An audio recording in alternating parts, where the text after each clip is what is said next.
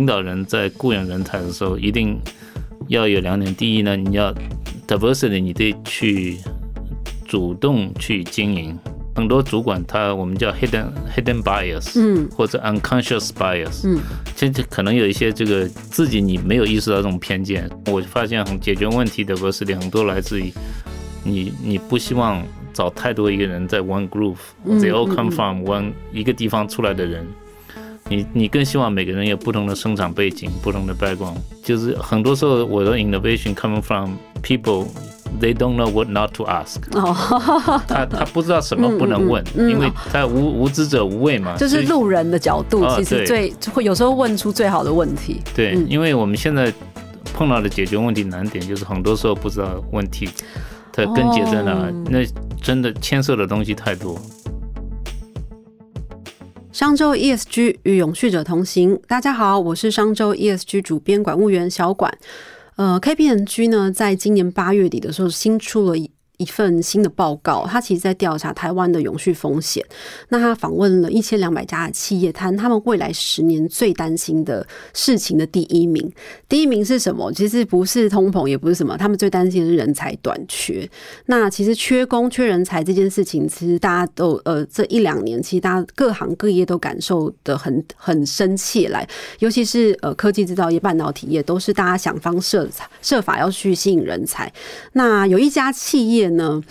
它是目前台湾规模最大的外商公司，也是雇佣台湾人最多的一家公司哦。那就是美光啦。那它选定解决这个呃人才缺工的这个方法，其实呃其实是呃比较属于像美国主流文化那种注重多元的的这个议题。那他们是从职场的性别下手。那特别在哪里呢？就是一般的科技业，其实我们少看到女性工程师，但这家就是美光，它呃。应该是旗下有六千三百名的工程师，有大概两成以上都是女性。这个其实是台湾半导体业之首，这非常难得。那今天我们很高兴，就是说邀请到这个呃台湾美光的董事长卢东辉来跟大家聊一聊，就是说美光在人才永续的培育以及就是环境永续的面向上的一些经验谈哦。那我们先请卢董事长跟听众朋友问个好。好，谢谢吴远，谢谢邀请来我这个呃这个节目。呃，我也很高兴代表呃美光来和大家一起分享呃我们在人才永续方面的进展和努力。就先跟卢董请教，就是说，一般科技业真的清一色我们望过去哦，都是男性居多。可是美光为什么更呃注意女性工程师的拔擢或禁用？就首先就是您刚刚有提到人才荒，是那人才荒其实很简单，有如果你缺人才，你真的要去开源嘛？那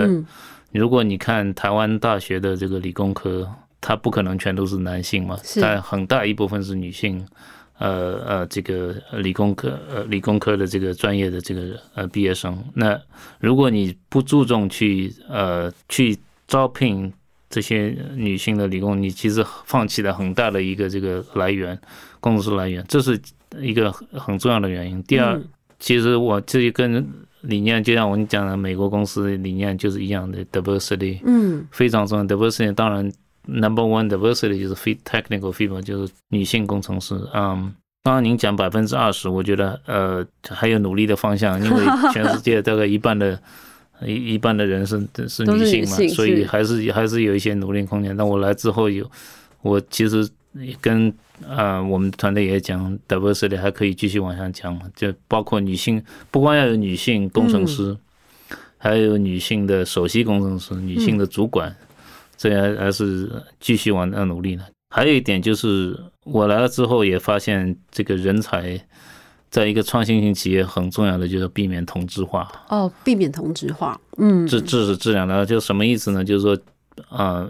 我开一个。技术问题，我不希望所有的人都是来自同样的背景，嗯嗯嗯，来自或者那有限的几所大学，因为他们有很大的可能性，他们解决问题呃这个方式跟思路都非常相像，这其实是禁锢这个高科技业这个创新的一个一个非常呃非常大的一个方面之一呢，所以一定要想办法把它这个呃英文叫 untangle，把它把它把它把它解开来，那。呃，另外一点呢，就是你带女性公司，她会用不同的 perspective，她也用不同的见解、不同角角度去解决问题。啊，相相对来说呢，我觉得呃女性公司在很多方面，她会更加顾及这个团队的感受，也很好的会促进这个团队的这个嗯合作精神。因为我一一直在讲，半导体业是没有这个，已经没有个人英雄主义了。哦，所以没有个人英雄主义，以前不是，以前不是这样吗？以前比如说在旧的制程技术方面，一个你从晶圆进来到晶片出来，大概可能一两个礼拜，呃，几十道工序就可以做完。现在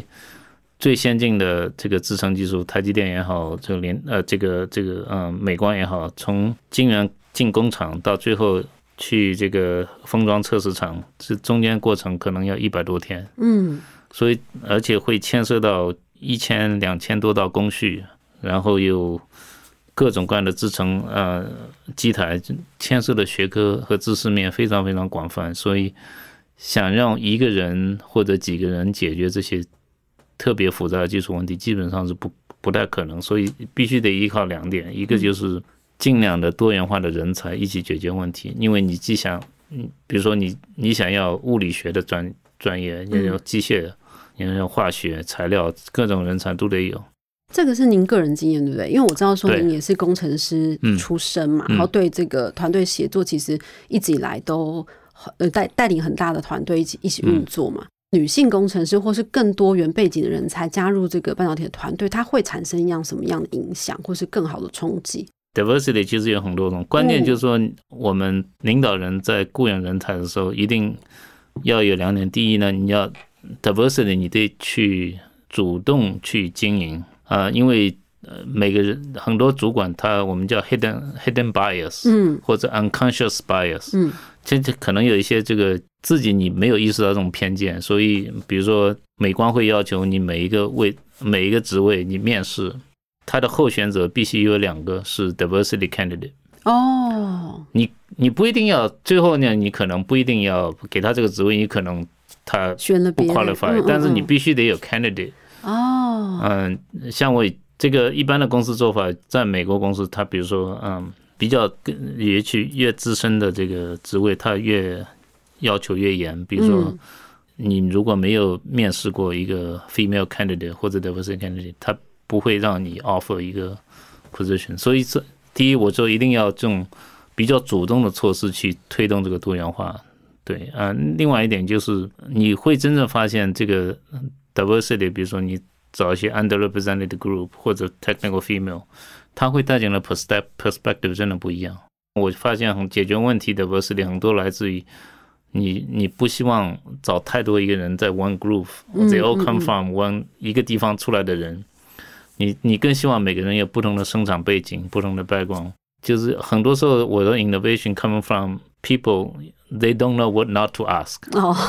他他不知道什么不能问，因为他无无知者无畏嘛。就是路人的角度，其实最会有时候问出最好的问题。对，因为我们现在碰到的解决问题难点，就是很多时候不知道问题的根结在哪。那真的牵涉的东西太多，所以这个是美光其实特别重视，嗯，比如多元啦、平等啊，或者包容这种文化的原因。因为我知道您有提过说，其实这种文化其实它也不是为了照顾比较弱势者，而是说这个对半导体来说是必要的生存手段。绝对是，嗯，因为我觉得美国企业都有很强的社会责任感，嗯，他必须在跨被作为一个合格的企业公民，他必须做出努力，说那些。以前没有被代表那些那些 group underrepresented group，他得做出一些比较有利的姿态去帮助他们。那在嗯 technical female 嗯 ethnic minority 或者 aboriginal groups，他们我们都会这个做一些主动措施。这这是企业责任之一。但是就像您讲的，它不光是为了企业责任，inclusive 其实是创新企业的绝对必要的生存。呃，就是维持竞争力的一个一一个一一个点呢。所以说，所有的高科技公司都在强调这个，其实不光是为了企业责任，也是为了维持创新、维持有竞争力的一种哎一种绝对必要的一种手段呢。嗯。我知道说，之前您在 Intel 的时候有带一个团队，他其实是呃，他的那个 PhD 是来自非常多的地方，嗯，你说十五个 PhD，有十四个国家的背景，对，就是差这个是等于是这个团队每一个是联合国的概念。另外一点就是我们要鼓励更多的年轻人，他们选择专业的时候去读理工科专业。嗯，但关这有个现象，我不知道你有没有发现，越先进的经济体，包括台湾、日本、美国，其实。年轻人他选择大学的时候，他选择理工科，现在变得越来越少，越来越少一部分。嗯，那你相当于你的缘就变少了嘛？对，你要你把要把这个漏斗打开，找更多的年轻人投这个行业，其实需要鼓励他们选择理工科业。那在美国，它是呃，首先它是移民国家，第二它。他有很多很多外国留学生都在都在读理工科，嗯，我的同学都是在研究院，都是印度、巴基斯坦啊，或者台湾啊、韩国、日本、中国都有，嗯，那他们毕业之后就业，自然而然的去那些高科技业，其实就变成了一个联合国的这种情情形嘛，对，嗯，所以一个呢是我们公司，美国公司在推推广 diversity，呃，它它会有一种呃推动作用，另外其实它的。来源就是有那么就有那么的广泛，对。还有一个是说，其实，在我们的印象，至少在台湾来说嘛，就是半导体的这科技业，其实我们会理解是说，它是一个工时很长、压力很大的一个产业。虽然薪水相对的是高的，可是它的工时呃要付出的那个时间非常久。那大家绝对不会是说。大家评比说，哦，这个职场的福利或者是这个幸福职场第一名，应该是不会出现这样的评比啦。对，那可是我发现一件很有趣的是，说美光可能过去连续几年，它都是被我们一个一个那个哦卓越职场的一个研究机构评比为最佳职场的。这就我们的一般常识来理解，是觉得说，哎，很难得，就是半导体不是一个累死把人累死的一个，就是很辛苦的一个产业嘛。就我们怎么做到说还可以被选为最佳职场？这个首先我要澄清一下，我在这个前公司啊，Intel 在美光，我都没有发现这样。其实跟我个人理念，跟或者一些呃美光以人为为本的文化，你不希望员工嗯，你 know 每天加班加点，这不是公司所想看到的。嗯嗯，为什么呢？就是创新企业有个很大的特点，就是它是能够长久不衰，能够竞争的。其实让一个组织保持一个。自我造血的功能和不不停学习的功能，半导体业最大的一个特点是它的知识是有保质期的，因为摩尔定律每两年这个制程技术就翻一番，让你的性能涨一倍，成本降一倍。它背后的推动其实是是知识的更新，嗯，跟这个呃制程技术的改变。那什么意思呢？就是说，好的半导体一定半导体公司一定要培养一种自我学习、自我成长的一种文化。那也就是说，不停的创新，不停的否定你自己。有很多的研究都发现，人的创造力会在工作七八个小时之后会急剧下降，就是已经疲乏了，弹性疲乏。嗯，所以一味的加班加点，在短期可能会达到一个好的效果，在长期其实一定是得不付出。嗯，第一，你怕员工的身体可能呃身心健康呃可能会有一些代价。那第二，其实我觉得嗯。投入产出比不是很高，所以你如果来应试这个职位，你你跟我说，哎，我可不可以不要加班？我说这个我没有办法答应，因为可能随时都有一些突发状况，比如说有安全啊，或者这种比较大隐患，你需要及时去应对。嗯，但是呢，我不希望你加班不应该是一种常态。我以前的前老板说，You need rejuvenate yourself from the time 你回。不停期的时间，你要放松一下你自己，你会发现你回来的时候，你的创造力、你的呃工作效率会高很多。做我们这行的，我们要跑马拉松，你不要排百米竞赛，今天一定要把它做完。有些是因为你要把这些能量，第一把创造力留留到最大，第二你是要留一些能量，因为会有一些紧急状况发生，比如说台风来了，嗯，比如说呃有地震了，你要把这些机台。放到一个安全状态，你你有时候可能半夜就得起来。那你如果天天加班加点，那其实可能就没有精力处处理这种突发事件。刚刚董事长有讲到是说，就是。这个半导体产业其实知识它保鲜期非常短暂，大概就两年，就是竞争很激烈嘛。那过去半导体产业，我们的理解是说，在留才的时候，它可能就是用一个高薪、嗯高薪的模式去把人才抢过来。嗯那我知道说，美光以人为本的文化，它可能更注重的，它不不一定是只给钱。其实现在新时代的年轻人，他们不只是看重薪资的高低啦，他们可能还看重说其他的部分，他的成长机会，他的未来的成长取向的他的潜能的开发。嗯，这个董事长也是蛮认同这点，非常认同。因为我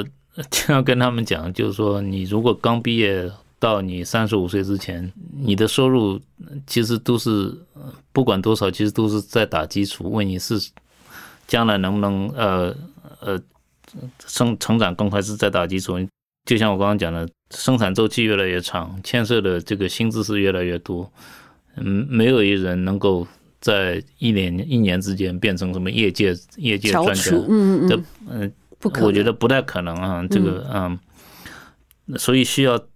很强的耐耐心跟维持聚焦，避免分心的专注这个行业，可能要好多年。嗯，所以我我建议年轻人你。选择职业一定要选择起薪高低七万块八万块看起来差别很大，但是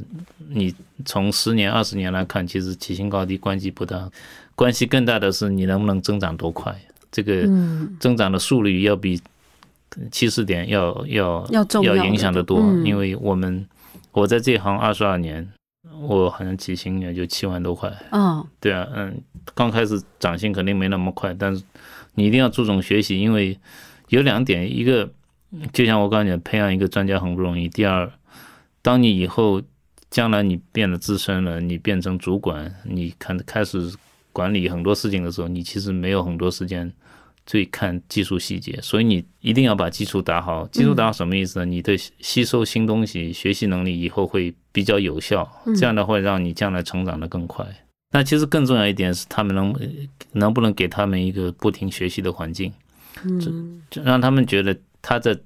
吸收知识、成长，嗯，然后能看到自己做的东西会有呃产生什么结果。他有最好给他们有英文叫 direct line of sight，嗯嗯，你做的东西能看到一个影响，这个很重要，一个积累过程。第二呢，我觉得最好给他们，他们有很好的一些人生导师或者技术导师。嗯，就像我那天讲的，如果他进去发现每次开会都是他。他是最聪明一个人，他估计他完全没有留下来的意愿了。对他，因为他没有成长，都是他在教别人，所以跟我以前在团队，我发现他们的流失率很低，好像因为那里面的业界大拿很多，他们每天都在跟他们学东西。所以我来了美光之后，也在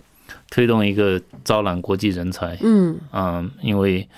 嗯，半导体是个国际化的行业，我我们不能光看在台湾或者。在台中或者台北找当地人才，其实应该放眼国际了，因为这是一个经常讲的全球化最明显的行业，就是半导体业，真的是一个全球化的行业。对，所以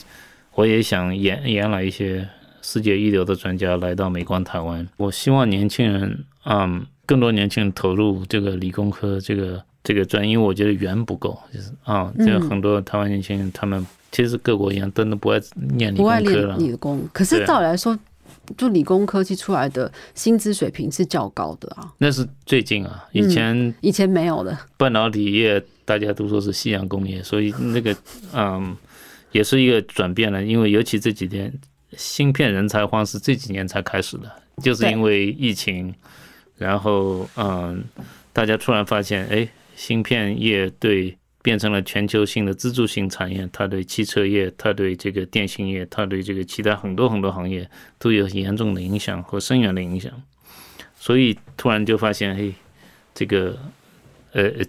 突然就变成了一个关系到国家利益这个一个重要的一个产业。那也直接导致了，比如说全世界各国政府都在。拼都都拼命的推出这个这个激励计划，就是美国的芯片法案，日本啊、新加坡、印度、中国、韩国都在有相相应的这些法法案推出。所以，我更希望年轻人不要追逐热度，但是一定要半导体还有很长很长这工业的 路可以走，所以鼓励大家走入这那个。另外一个呢，就是就这样永续这个话题，我们也会。我们在做呢，就要推广这个产学研合作。其实也带，应该说带自贡性。我想让更多的大学研究院或者学生了解什么是半导体业。因为我经常去面试，经常碰到问题是：哎，我不是电子业的，电子专业的，我可不可以去半导体工作？嗯，可以吗？不行不行吧？可以，可以啊，因为我的 PhD 是。material science，哦，但是是军用飞机的辐射。我在参加 Intel 第一个工作是研发，在参加 Intel 之前，我没有见过 wafer，哦，也没有学过半导体。啊，我是材料系专业，by the way。那我是想跟他们说，你如果是学材料、学物理、学化工、学化学都可以。嗯，半导体需要各种各样的人才啊，不光是电子系啊，这这需要一些这个嗯，我们半导体业，比如台积电啊、啊美光一起走走到校园，跟他们解释什么是半导体，什么是半导体制造业研发，他们怎么回事。然后你其实各个这样的专业，我们都可以有机会在，如果你有很强的求知欲，很喜欢嗯。用这个第一性原理去解决问题，其实半导体是一个最好的行业。这个是美光在人才方面永续的一个政策跟理念嘛？对。那另外一个部分，其实是因为其实半导体产业大家会理解说，哦，它的用电量非常高，嗯，它的耗能是多的。那我知道说美光在这边或者是在这一块，它其实我们也做了蛮多的努力的。我知道说我们呃。美光全球其实是有一个目标，是在二零二五年之前，美国的部分它可能百分之百要用再生能源。嗯，那可是，在全球的部分，在二零三零年之前，我们的那个制造营运的排放，就碳排量，可能要减少到四十二个 percent。是，其实这个这个目标还蛮大的，而且是二零五零的时候，全球都要达到就是这个近零碳排了。这个是蛮蛮蛮不容易的的一个目标。对，因为。这也是不光是企业责任，我觉得也是一个半导体企业、高科技企业，你要我有竞争力，或者或者嗯，在市场上保持活力，你必须做的一个呃一个举措。嗯嗯，尤其半导体工厂的耗能也越来越大，大家都知道这个嗯，所以我们也在大力推动这个 sustainability。那前一阵子我们是才跟就签下台湾一个最大的鱼电。共生的交易案，嗯，对对对，这边请董事长谈一下，就是我们对于绿绿电的这个的想法。对，我们这当然，呃，刚刚您有谈到这个美观的这 Corporate Goal，就是公司的目标，就二零五零年碳中和，然后到二零三零年，呃呃，Net Emission 变到百分之四十二。是，那在台湾。前刚刚您讲的前几天，我们刚签了第一个这个 Renew RPPA，就是 Renewable Power Purchase Agreement，是五千五百兆瓦这个这个呃余电供送这个呃购买专案。那同时呢，我们还在看，让我们达到这个呃 Renewable Energy 在台湾一个够的是很小的一部分，所以我们还在找一些更大的项目来这个嗯推动，比如说风力发电啊，或者太阳能发电。来，目前还在这个探索当中，因为目前台湾的市场上的选择还不够多，嗯，我觉得竞争机制还没引进来，所以我们也希望跟政府一起合作，把更多的这个玩家带进来，一起推动这个台湾的绿电发展。因为我如果有市场有很多选择，大家就比较这个嗯，容易更快的转换到绿电了。另外一方面就是水循环，这个制成过程也会用到大量的水，大量的水，嗯，对，所以。在新工厂，比如说台中的新工厂设计的时候，就就把这个理念弄进去了。我们把百分之七十八十水全部要循环，然后有装了一些这个雨水收集装置，就是每年可以是下雨的时候可收集很多水，然后净化之后给工厂使用。就是听说是非常漂亮的一个绿建筑，是是，是不是有获得力的那个黄金级的认证？对对，其实水循环，比如说我们在跟嗯。桃园市政府签两个协议，一个比如说市民水库去污，嗯，或者啊呃帮助他们处理循环水，我们层楼可能层楼黑，他们以市政用水的污水处理之后，我们可能也使用一部分的工厂，这都在目前都在谈，所以这方面就是是额外，我觉得是企业责任的一部分了，嗯，也是对我们水循环这个。这个承诺之一哦，等于是说我们去认养了这样的水库去帮忙清淤，对，因为现在台湾的水库其实那个积淤非常严重，是。哦，等于说美光我们自己再去帮当地的县政府去做了这样的事情。另外还有一个是，其实我们也知道说，其实因为呃半导体产业或科技业，其实呃经常做的它比较不一定是那么长跟。其他的文化或人去沟通，比如说就在我们的产业里面，所以我知道说我们其实，在半导体产业或是科技制成产业，其实会蛮多这种志工文化，就是呃同仁会鼓励同仁去参加。然后我发现，就是半导体产业，尤其半导体产业为主，非呃愿意去当志工的员工工程师非常非常多。对这个，首先我觉得台湾本来就有这个文化哦，你说志工文化，对，这是在疫情期间，去年。我们举办那些职工活动，百分之八十几的员工都有参与，对对对对对，两万多个小时，嗯，所以其实我来之后，我觉得我还想这更，呃，更加推动这方面的这个活动。之前有听过一位企业家也在讲志工文化这件事情，就是说，其实不要小看志工文化，就是去做志工，可能有些人会觉得哦，我可能是在做跟本业没有相关，比如说静静谈啦，然后去呃社区关怀啦、偏乡教育啦。为什么会对一些企业来说非常重要？它可能是呃触发他们心灵层面的的一个一个刺激。对，因为我觉得会增加团队凝聚感，你对自己的团队有更强的认同。因为呃，这个是凝聚认同感的一个一个方法，是。而且美光鼓励他，如果去做自工，他可以不能记在这个额外工时啊。嗯，你可以就是上班时候出去。嗯，去做职工是允许的哦，等于是有职工假嘛，嗯嗯，就是让员工在上班期间，你如果选择要去也是可以的，这样只要不影响工作啦。对，那当然。董事长最后跟您请教一个，因为呃，现在从今年开始这个通膨的问题啦，或者是说能源的状况，欧洲能源危机的状况，整个整体的大环境可能会有点辛苦。那大家就会在此时会会讨论是说，那企业做 ESG 做永续这件事情，到底是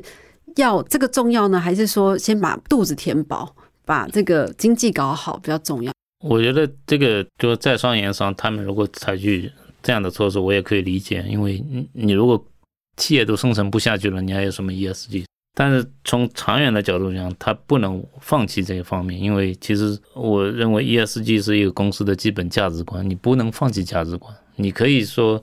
在短期之内可能做一些取舍，比如说你先要把这个呃生产搞上去或怎么样，你有这短期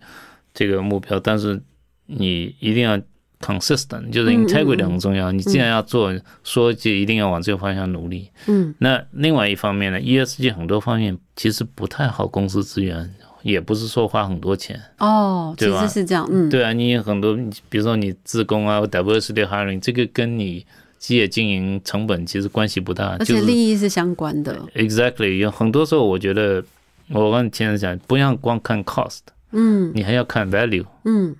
只要你，所以要走 R return on investment，你要走投资回报率，你要看的是不是说，哎，我要花了多少钱？你要把它看成，嘿，我产生的正面效益如果大于我的支出，那就是呃事情呃值得去做的一件事情。那嗯，尤其是 ESG，我觉得嗯，在这个所有的科技界，这是一个绝对认同的一个主流价值观，所以我们都应该继续努力。不要因为它短期会有市场压力嘛？是，那肯定是有。我们当然要继续这个，